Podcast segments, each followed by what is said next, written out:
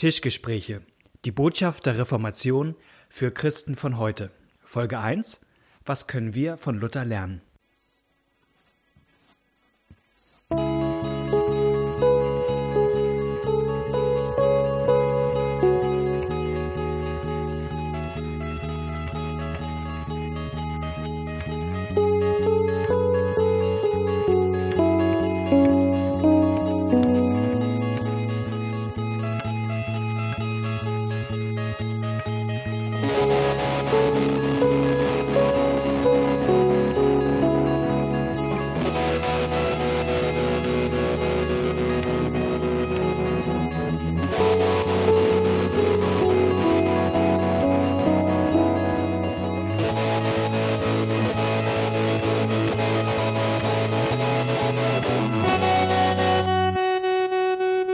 Willkommen beim Podcast Tischgespräche. Ich sitze hier an einem Tisch mit Knut Nippe, guter Freund und Pastor in äh, Neustadt in Holstein, an der wunderschönen Ostseeküste mitten in Schleswig-Holstein. Äh, mein Name ist Malte Dietje, ich bin gerade äh, neuer Pastor in Hamburg, Hamburg-Wilhelmsburg und ähm, wir starten gemeinsam ein Podcast-Projekt, Tischgespräche. Ja, genau. Genau. Moin Knut. Moin Malte, schön, dass du da bist. Ich freue mich auch hier bei dir zu sein.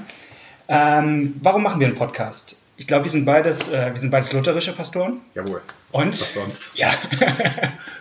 Und wir haben ein großes Herz für ähm, die Botschaft der Reformation, kann Genau. man glaube ich so sagen. Ja. Und äh, ja, ich denke, dass das eine Botschaft ist, die auch heute vielen Christen gut tut.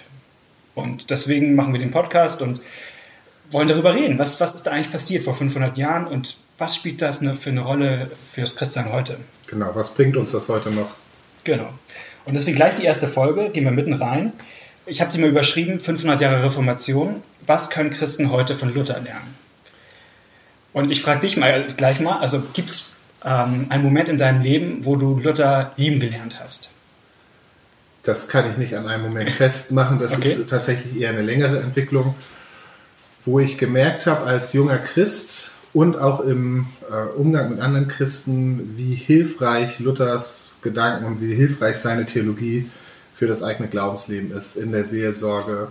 Also ganz viele Fragen, die ich so als äh, ich 17-Jährige hatte und die ich dann, die mir später auf Jugendfreizeiten begegnet sind, bei ganz vielen Fragen habe ich Hilfe bei Luther gefunden Okay. und habe immer mehr gemerkt, hey, bei dem ist was zu holen. Fällt dir da ein Beispiel ein? Oder wo du sagst, das. Ja, also als, äh, als ich äh, so- mit 17 zum Glauben gekommen bin und äh, begeistert war von Jesus, muss ich doch sagen, dass es am Anfang sehr darum ging, was ich so mache. Also, Mhm. dass ich richtig glaube, dass ich fest glaube, dass ich treu bin und so weiter.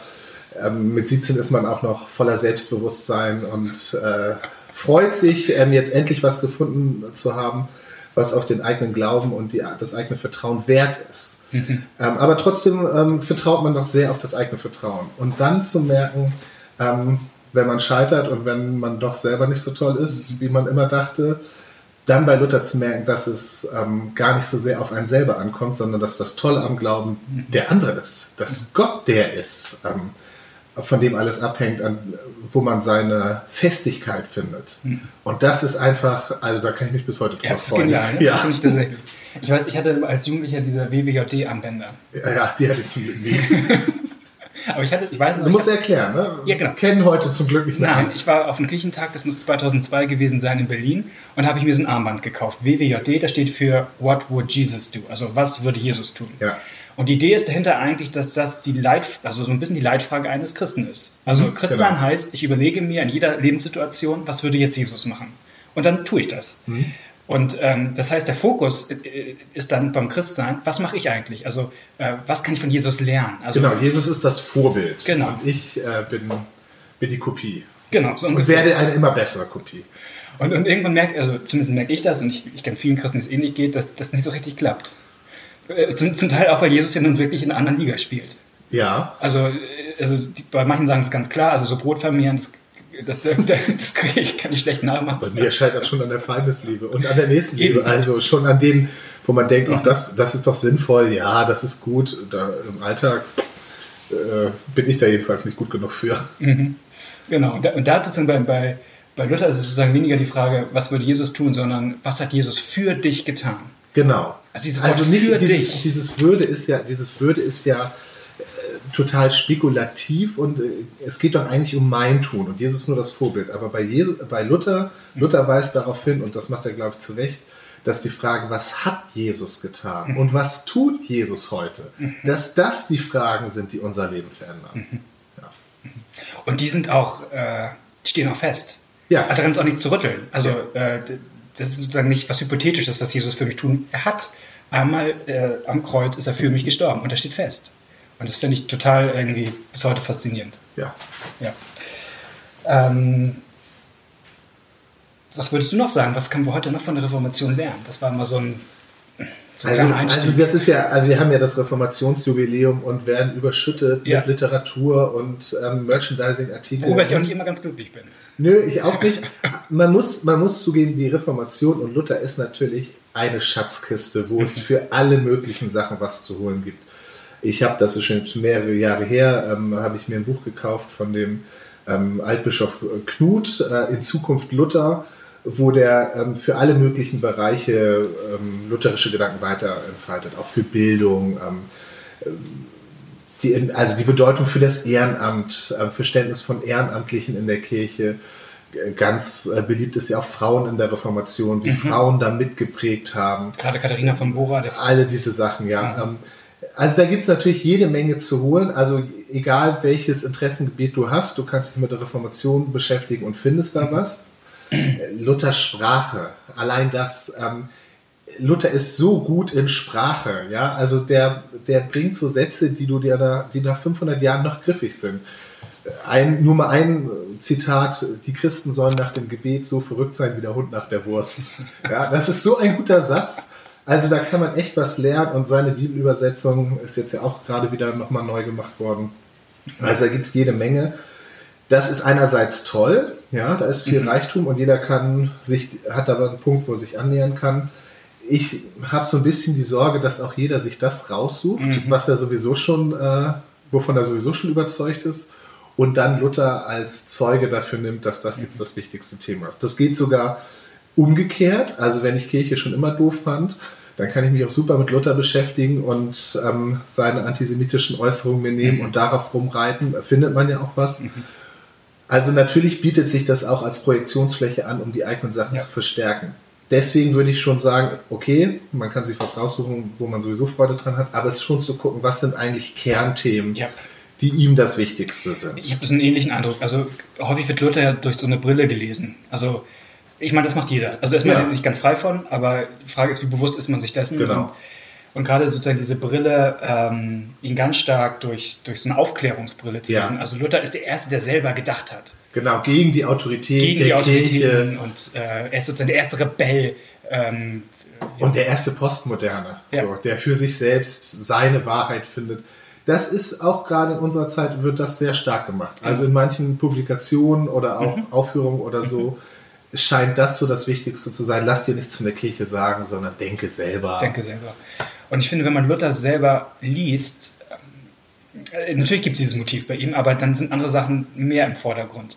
Und das ist ja bei ihm eher so eine Frage, womit er ringt. Also er sagt, also, das, also dass er zum anderen Ergebnis kommt, ist jetzt nicht, was ihn an sich sonderlich freut, sondern womit er ja auch kämpft.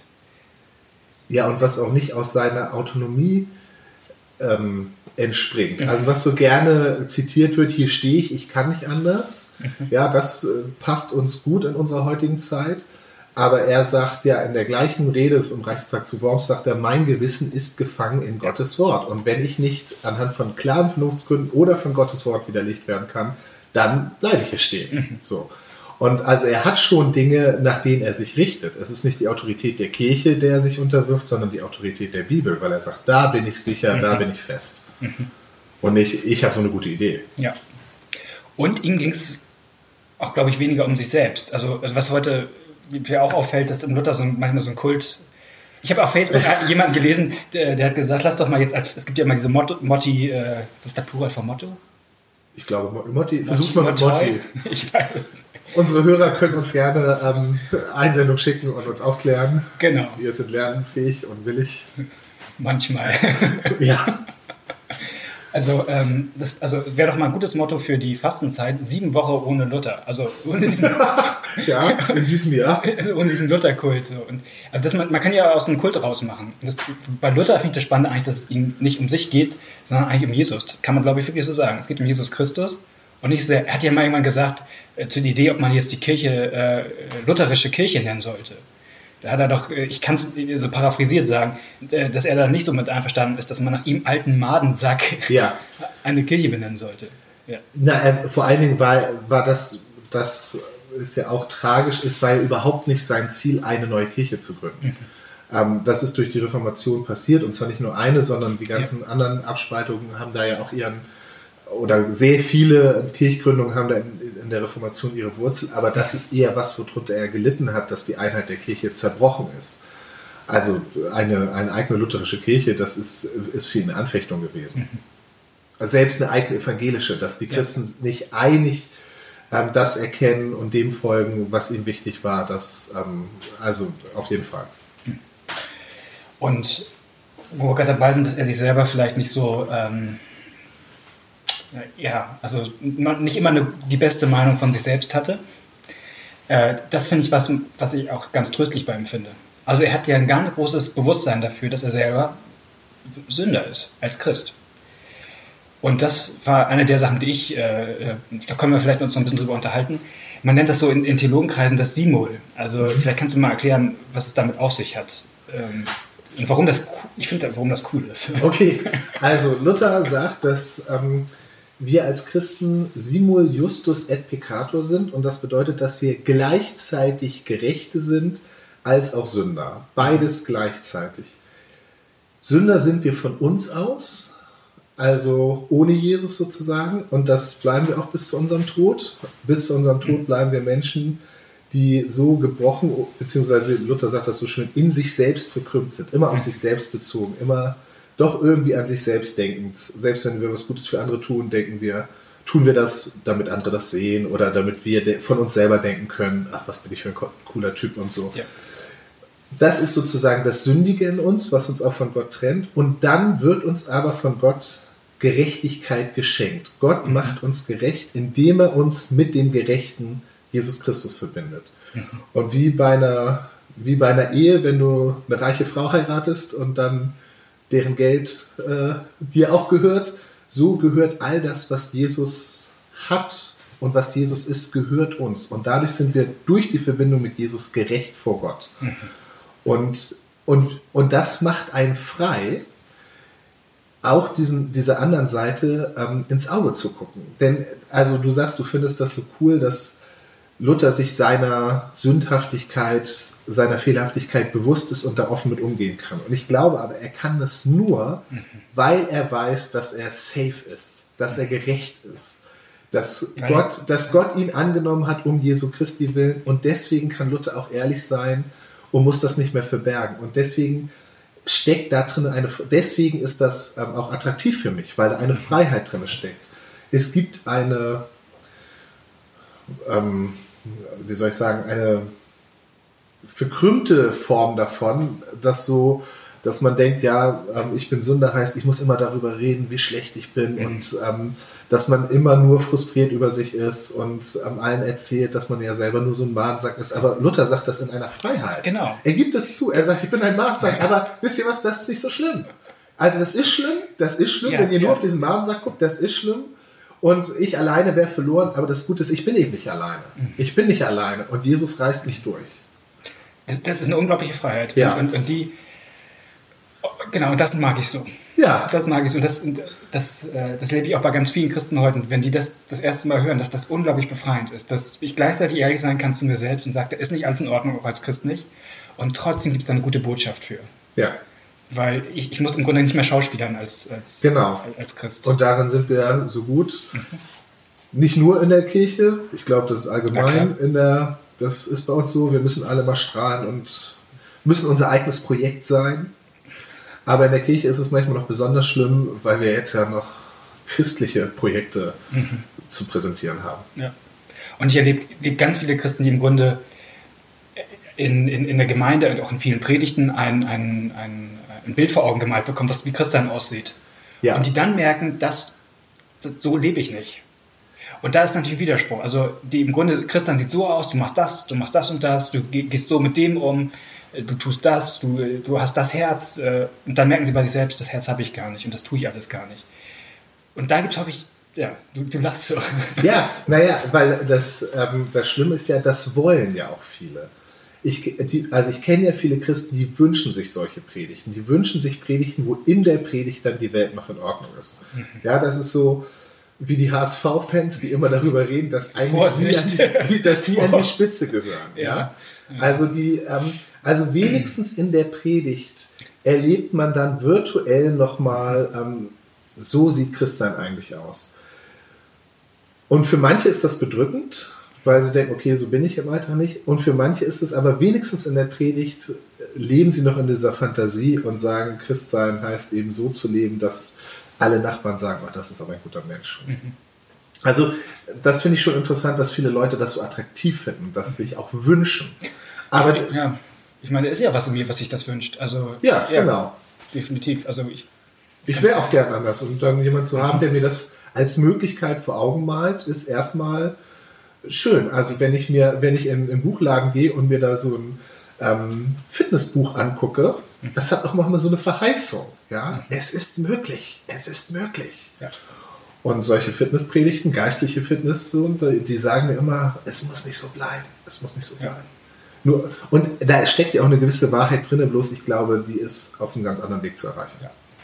Und es ist häufig auch eine oberflächliche Lösung. Also ich Ja. kann, ich kann natürlich mir sozusagen wie so ein, wie so ein Fitness, äh, um jetzt mal im Fitnessbild zu bleiben, ich kann natürlich jetzt ab und zu mal meine, mir irgendwelche Sachen antrainieren und, und machen, aber ich, wenn ich das Herz nicht dazu habe, dann, Genau. dann, dann sagt mir mein Herz immer noch, äh, morgens bleib liegen, liegen, zieh dir nicht deine äh, Sportklamotten an. Also dann, dann helfen sozusagen auch alle Techniken nicht, wenn, wenn, wenn das Innere nicht stimmt. Und so ist es häufig, finde ich, auch mit Predigten. Man lernt dann, also das Problem, sagt Jesus ja, äh, Markus 7, Problem ist im Grunde, ist das Herz.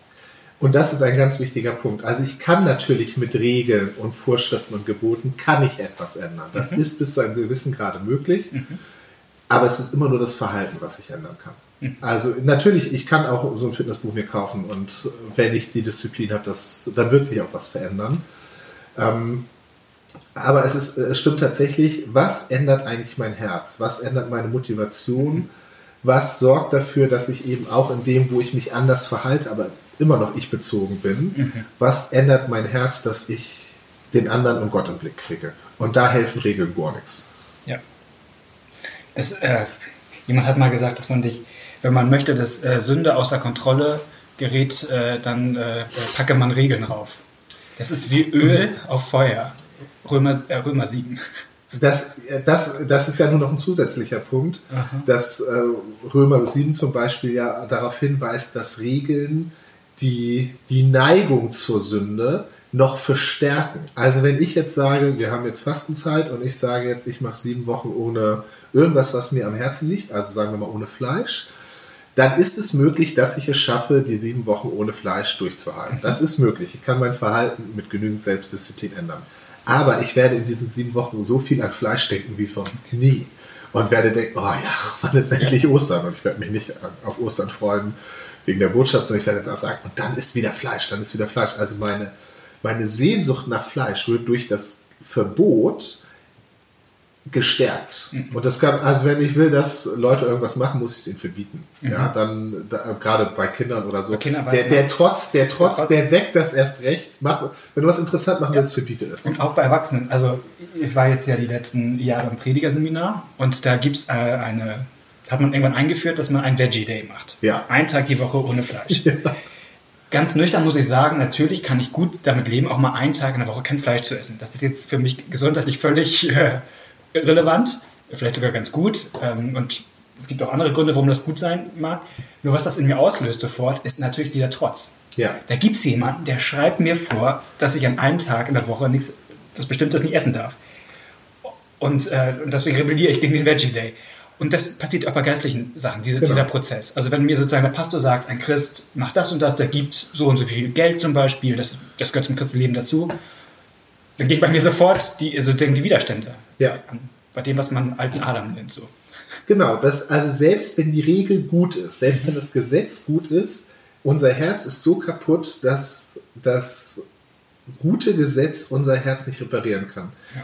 Wenn du das jetzt, also wir nehmen jetzt eine gute Regel, es gibt jetzt ein, ein Gesetz von der Bundesregierung, die sagt, einmal die Woche musst du 50 Euro für hungernde Kinder spenden mhm. die Poli und ähm, drakonische Strafen, wer das nicht macht, äh, kommt in den Knast für eine Woche und jede Woche klingelt die Polizei bei dir und sagt, ähm, hier, äh, hält die Hand auf und du musst deine 50 Euro abdrücken.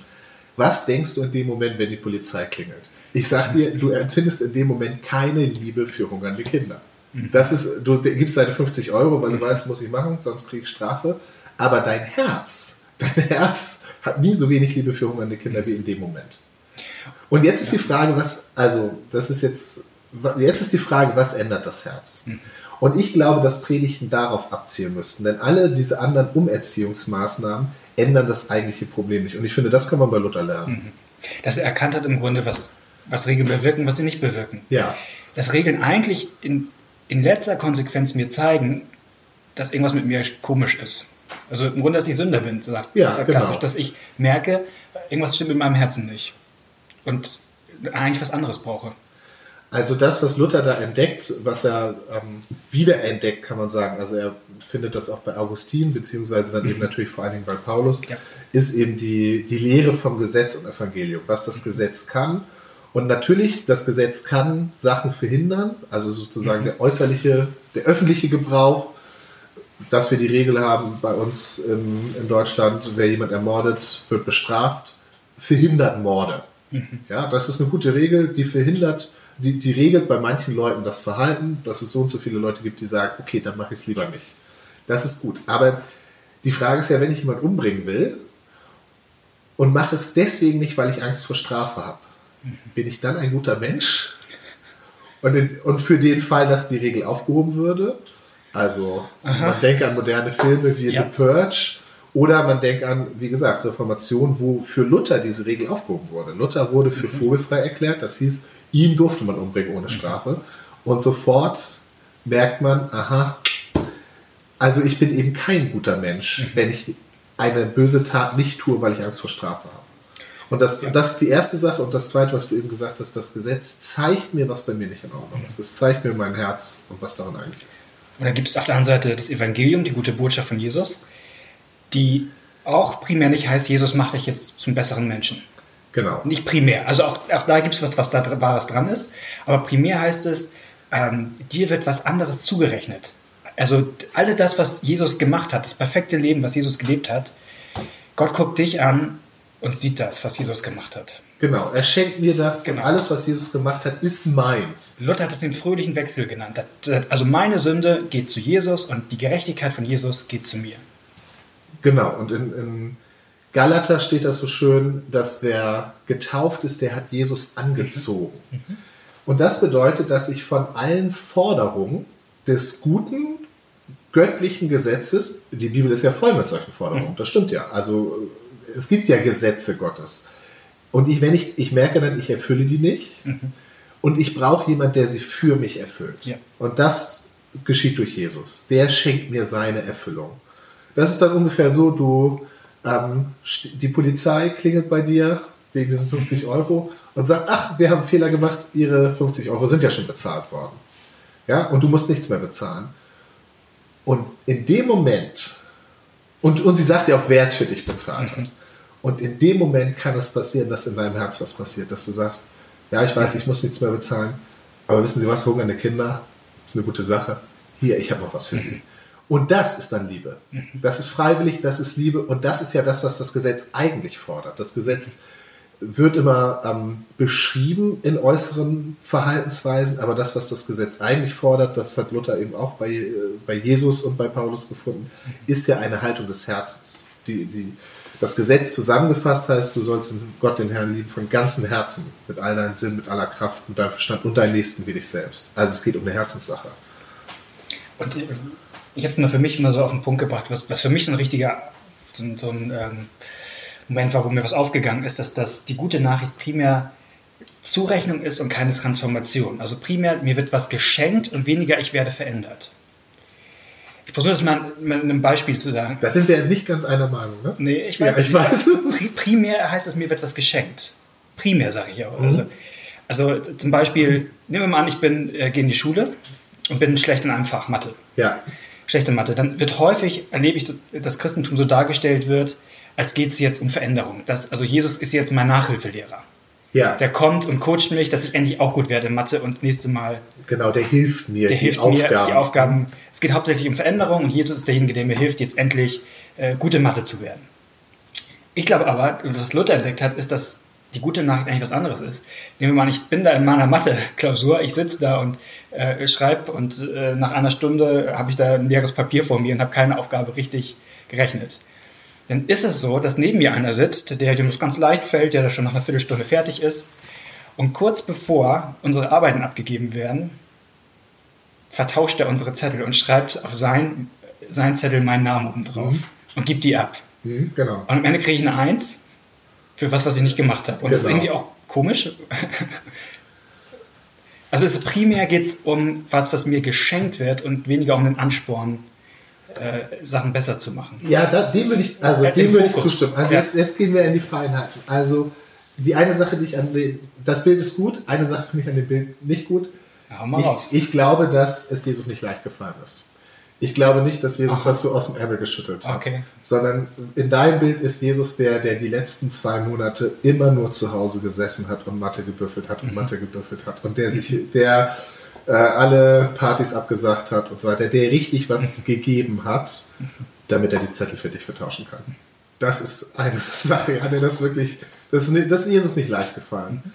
Ähm, und ich würde dem völlig zustimmen, dass es im Evangelium um ein Geschenk geht und nicht um einen Ansporn. Das wird, dem würde ich völlig zustimmen. Wo wir, glaube ich, nicht ga- ganz zu einer äh, Meinung sind. Ich glaube, dass zu diesem Geschenk die Veränderung gehört. Ich glaube, dass, dass dies, ich glaube, dass dieses Geschenk uns verändert. Ich glaube, dass das Evangelium Ja. unser Herz Der verändert. Christus ist eine neue äh, Kreatur. Ich glaube auch, dass es, dass es unser Herz verändert. Ähm, ist auch biblisch. Also Ja. äh, immer wieder. Ich, ich glaube, das Problem ist nur, wenn das zum Fokus wird. Das stimmt, ja. Und wenn, wenn, wenn Christ sagen, hauptsächlich Transformation, du wirst ein besserer Mensch, Jesus verändert dich. Jesus macht dein Leben neu. Wenn das sozusagen der alleinige Fokus ist, also im Sinne von, jetzt kannst du ein neues Leben beginnen. Ja. Weil dann immer wieder Christen erleben, das ist auch nur sehr bruchstückhaft in dieser Welt. Und ich sehe es häufig nicht. Das, und Gott verändert mein Leben oft auch, und das hat Luther auch so erkannt, im Verborgenen. ja, Also- und wir gucken, glaube ich, auch auf die falschen Stellen für die Mhm. Veränderung. Also, wenn, wenn wir jetzt bei der Mathe-Beispiel bleiben ähm, und du weißt vorher, dass diese Zettel vertauscht werden, das ist ja auch ähm, wichtig. Mhm. Also, das Evangelium bedeutet ja, dass man irgendwann auch weiß, dass da einer ist, der für einen einsteht. Dann gehst du anders in die Stunde. Mhm. Du gehst nicht mehr so zitternd ähm, und so ängstlich. Du, du gehst voller Dankbarkeit da rein. Du achtest vielleicht ein bisschen mehr auf deine Mitschüler, denen es nicht so gut geht und so weiter. Du wirst nicht unbedingt besser in Mathe. Also vielleicht ist das in dem Mhm. Bild, dass man sagt, okay, ähm, ich würde auch gern besser in Mathe werden. Und vielleicht, wird, vielleicht ist die Veränderung an anderen Stellen. Vielleicht, ganz vielleicht wirst du auch besser in Mathe, weil du einfach nicht mehr diesen Druck hast. Ja, und weil du nicht mehr diese Angst hast. Aber du wirst nicht besser in Mathe, weil Jesus dir sagt, pass auf, ich mache jetzt dir hier schon deinen dein, äh, deinen Test, jetzt passt gefälligst besser auf. Ja? Ja. Also ich habe auch keinen Bock, das immer zu machen und ich würde es gerne in Zukunft immer ein bisschen weniger machen. Also Heiligung würde bedeuten, im halben Jahr schreibst du dir deinen halben Test selber. Das ist, glaube ich, falsch. Und so verstehen wir Heiligung häufig. Heiligung wird häufig so verstanden, Jesus immer weniger zu brauchen. Und ich glaube, Heiligung bedeutet, sie, ihn immer mehr zu brauchen, sich immer mehr auf ihn zu verlassen und dadurch frei zu werden. Und in dem Mathebeispiel, vielleicht weil man frei ist und nicht mehr solche Angst hat, ver- versteht man tatsächlich ein bisschen mehr und kann besser zuhören. Gutes Und das ist aber, das ist eben auch ein, eine Folge des Geschenks, eine Ja. wirkliche Folge des Geschenks Folge. und keine Aufforderung, jetzt hast du das Geschenk gekriegt, nun streng dich besser an. Wir sind am Ende. Mensch, ja. Da haben wir eine ganze äh, kleinen Parforce-Ritt hier durch, Ja. durch einige Themen Ich weiß ja nicht, was du noch alles auf deinem Zettel hattest, aber Mann, das, das passt schon. Ich hoffe, unsere äh, Hörer konnten uns irgendwie folgen durch unsere symbolischen. Ja. Wir sind ja in einige Geschichten abgebogen. Äh, Mathe und die Polizei steht vor der Tür, aber ich hoffe, es ist was angekommen über das, was das Herz der Reformation ausmacht. Sonst müssen die uns einfach nochmal nachfragen. Man kann uns Fragen stellen. Man kann uns fragen. Wir haben eine E-Mail-Adresse tischgespräche.gmx.net, Gespräche mit AE. Man findet uns auch auf Facebook und Twitter tatsächlich, ja. Und ähm, wir freuen uns über Feedback, weil für uns ist das ein Experiment. Ja. Wir wissen nicht, wir machen jetzt, nehmen jetzt mal ein paar Folgen auf, wissen aber nicht, ob wir es weitermachen. Also wenn, wenn da draußen Leute äh, da sind, die sagen, mach das weiter, dann gebt uns bitte Rückmeldung. Genauso gebt uns bitte Fragen. Wir, ja. wir diskutieren hier immer über eine Frage, das äh, werdet ihr bald merken in den nächsten Folgen. Und ähm, aber wir wollen Fragen, die Leute beschäftigen. Von genau. daher freuen wir uns über Fragen. Vielen Dank, Knut. Ja, Malte, ich danke dir. Hat Spaß gemacht. Genau. Und ähm, ich freue mich an Jesus und alles klar. Bis zum nächsten Mal. Bis dann. Tschüss.